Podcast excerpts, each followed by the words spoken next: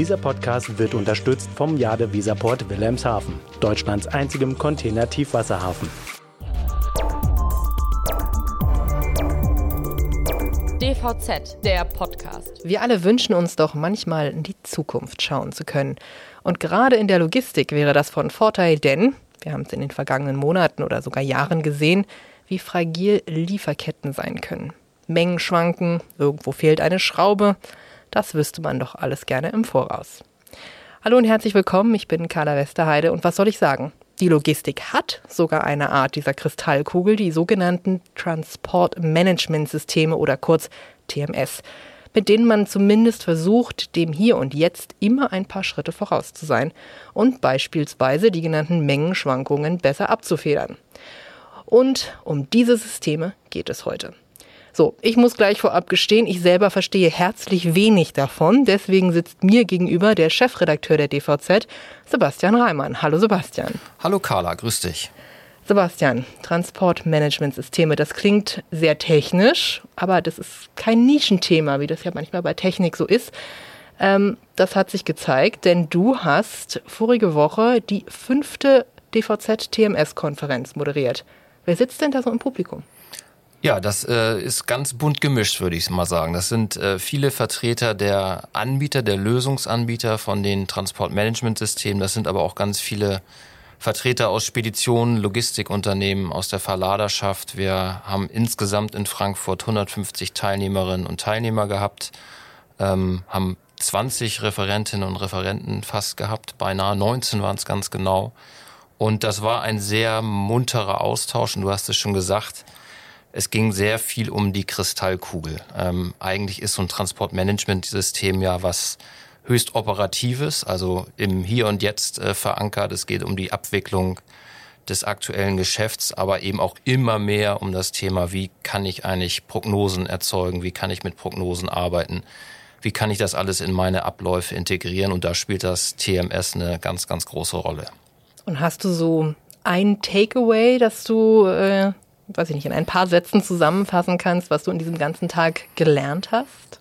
Also ich sage mal so, das, das äh, Programm war sehr vielschichtig und vielseitig. Wir haben auch viele Themen gehabt. Das fing an, ähm, ja, bei dem ganzen Thema Lieferketten, was du ja auch schon angesprochen hast. Ähm, die Lieferkettenunsicherheit, wie kann man damit umgehen? Wie kann man entsprechend mit Daten die Vorhersehbarkeit erhöhen? Das Thema Prognosen hat sich daran dann angeschlossen. Es ging aber auch sehr stark um Themen wie Cyber Security. Wir haben alle noch so die Hackerangriffe, die es ja in den letzten Monaten auch in der Logistik gab, vor Augen. Ähm, wie man dann in so einem Fall eigentlich reagieren kann, wie das, ja, wie man mit Backups arbeiten kann und dann eben auch die, die operativen Systeme am Laufen äh, zu halten kann. Und ja, interessanterweise ähm, auch Themen, Thema Menschen war wieder ein Thema. Ähm, man denkt jetzt, man ist da in so einer total digitalen Welt unterwegs, alles Technologie. Aber es geht auch immer noch wieder um den Menschen. Kommen wir vielleicht nachher noch mal kurz drauf. Du hattest ja einige interessante Unternehmen bei dir da auf der Bühne sitzen.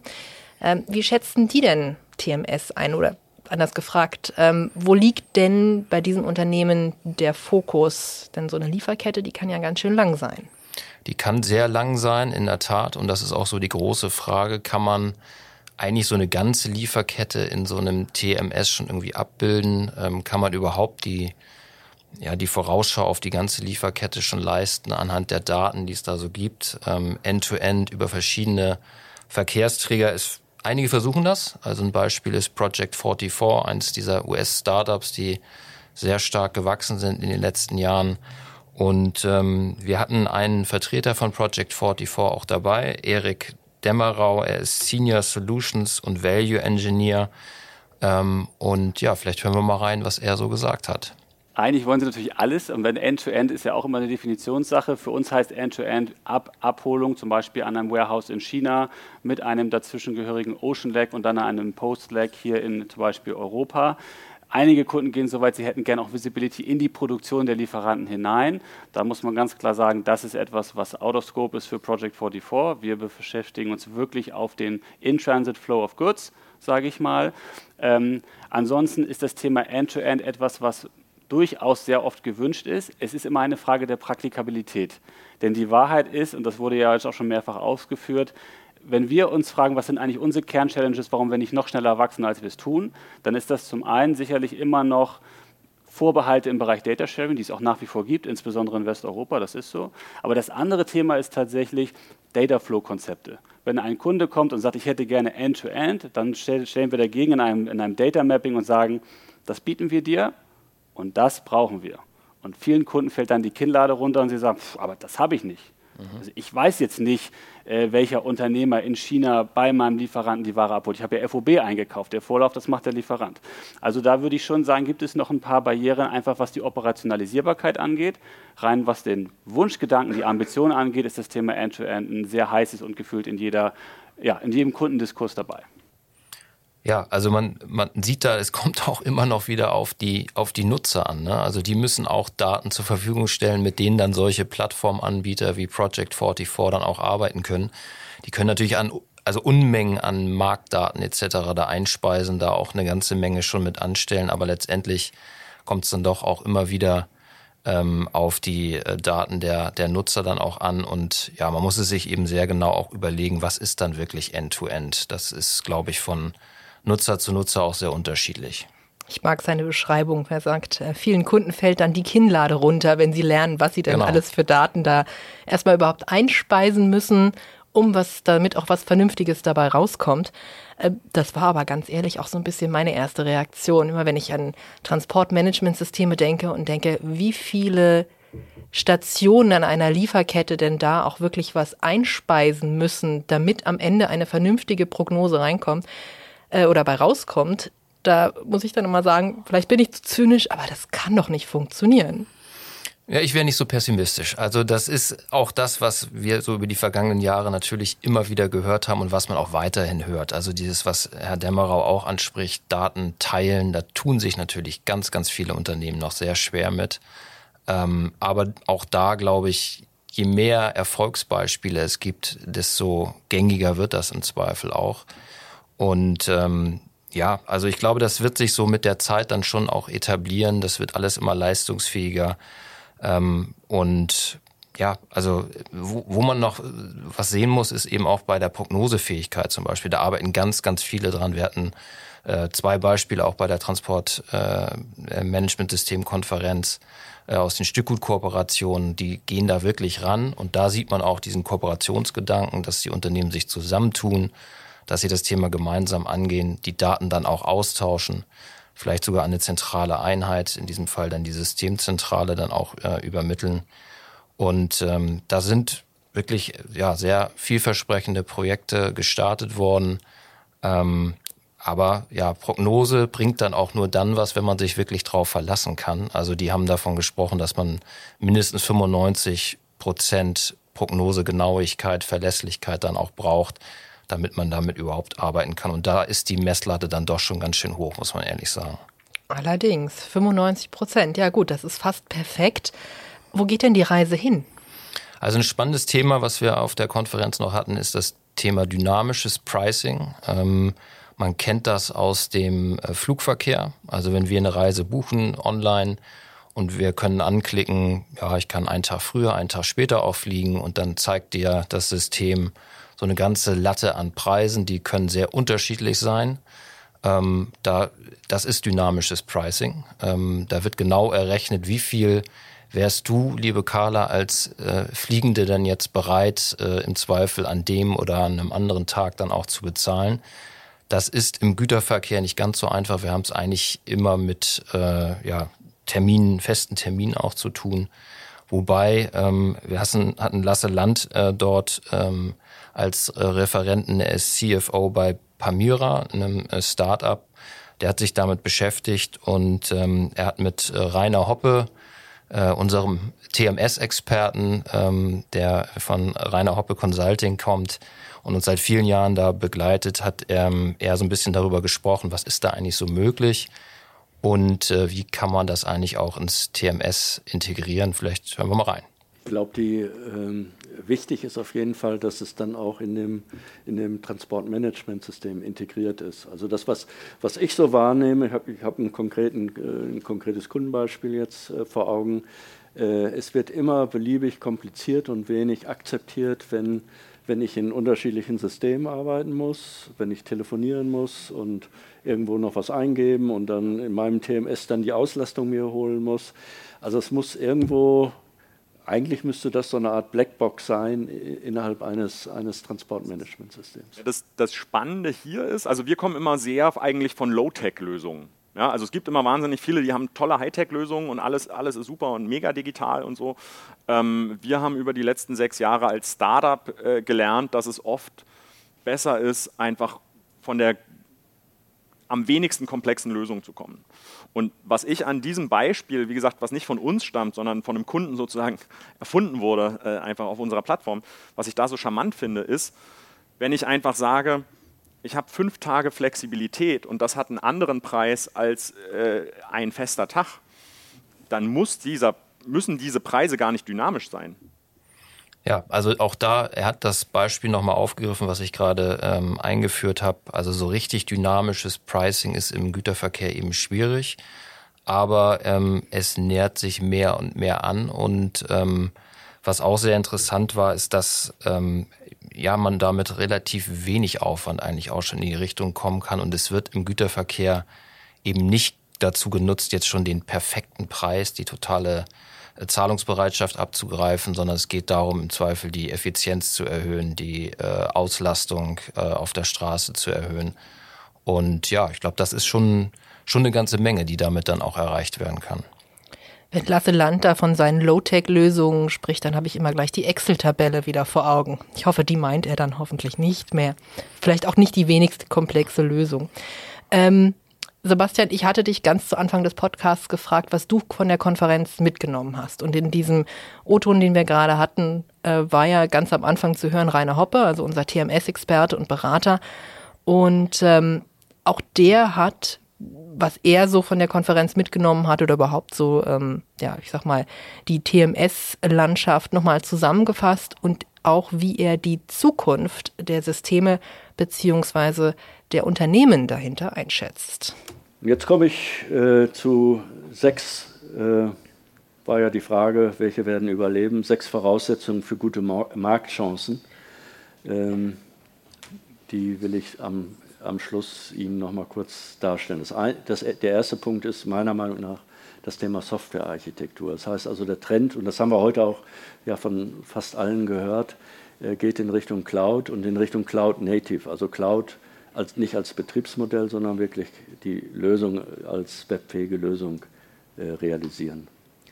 Das zweite scheint mir zu sein das Thema äh, Spielraum für Investitionen weil diese, diese Transformation in Richtung Cloud natürlich Geld kostet. Das kriegt man hin, wenn man, wenn man neue Kunden generiert, wenn man genug Umsatz macht oder aber sich vielleicht einen Finanzinvestor ins, ins Haus holt und dann ähm, diese Transformation ähm, dadurch finanziell besser stärkt.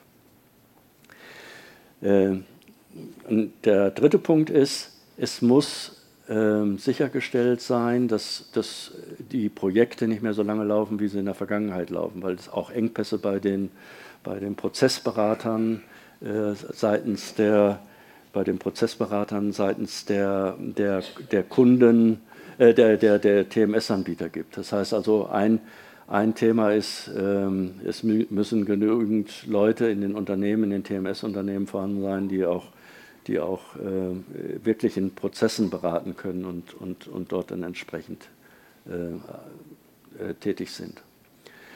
Die operativen Prozesse müssen eben verbessert werden, da muss es Ansätze geben, KI hatte ich eben genannt. Und es muss auch eine leichtere Bedienbarkeit äh, für, für die Menschen geben. Auch das ist heute ja ein paar Mal thematisiert worden. Das heißt also, die Oberfläche muss viel einfacher, viel weniger komplex sein, weil wir nicht mehr davon ausgehen können, dass die Mitarbeiter die Qualifikation haben, die sie in der Vergangenheit hatten.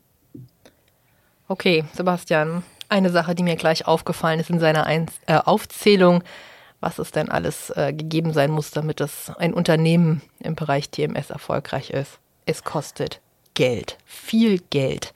Gibt es eine Hausnummer, wo man sagen kann, okay, das muss an Kapital oder Einnahmen vorhanden sein, damit es funktioniert und ein Unternehmen überlebt?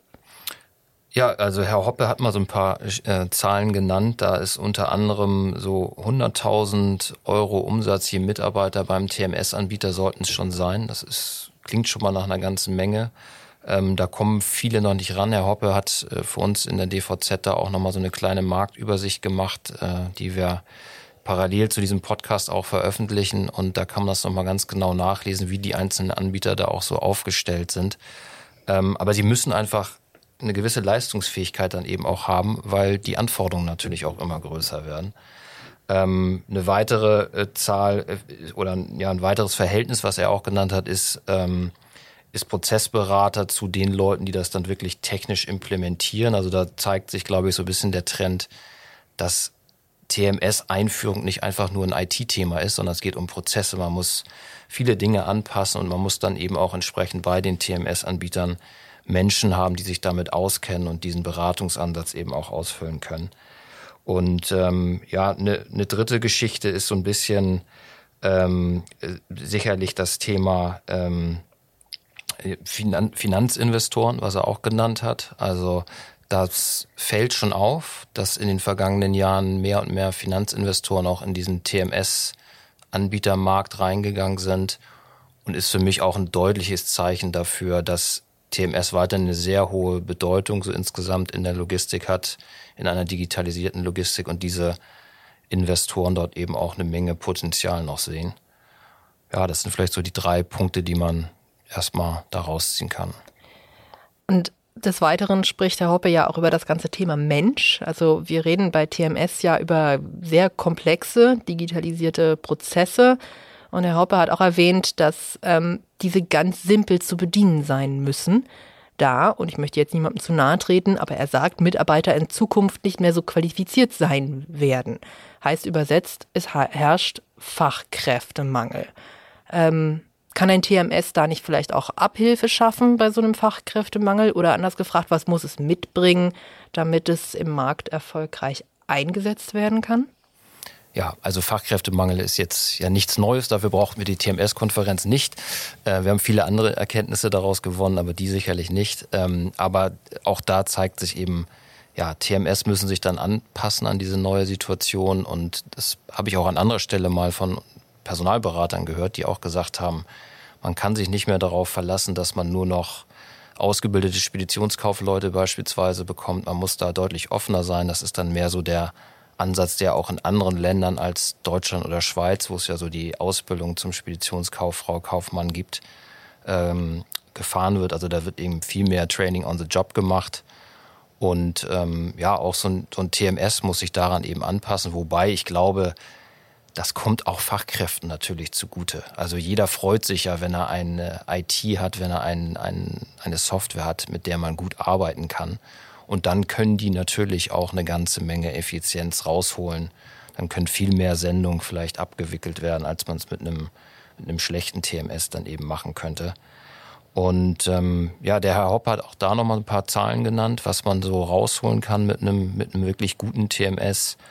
Ähm, Im Administrationsbereich, sagte er, kann man so 10 bis 20 Prozent an Effizienz heben. Ähm, daraus, dadurch können dann auch die Mitarbeiter entlastet werden. Ähm, bei der Abrechnung, wenn man da stärker automatisiert, sind sogar 30 bis 40 Prozent drin.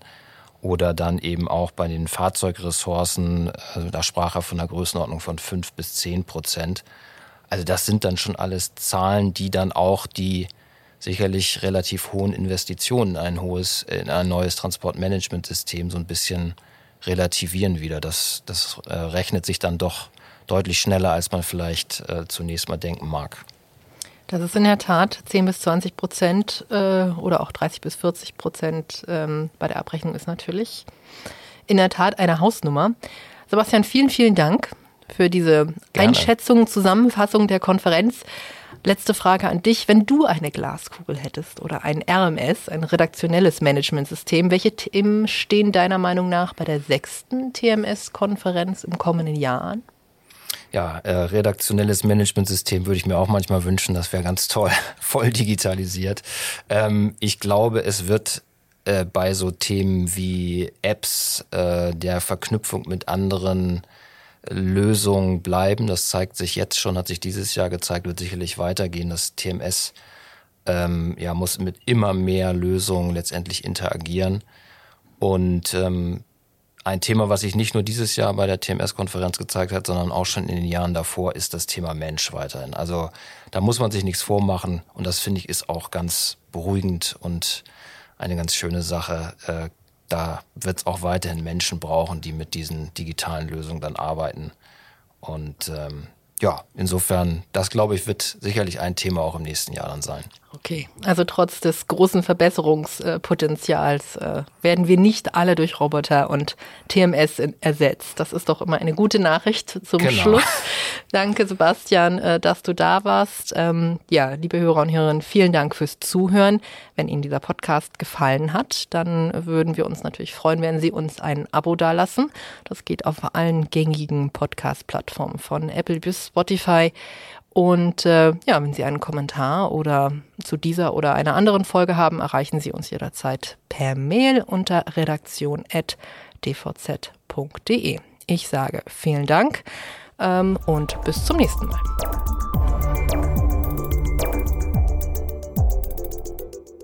Dieser Podcast wurde unterstützt vom Jade Weserport Wilhelmshaven, Deutschlands einzigem Container-Tiefwasserhafen.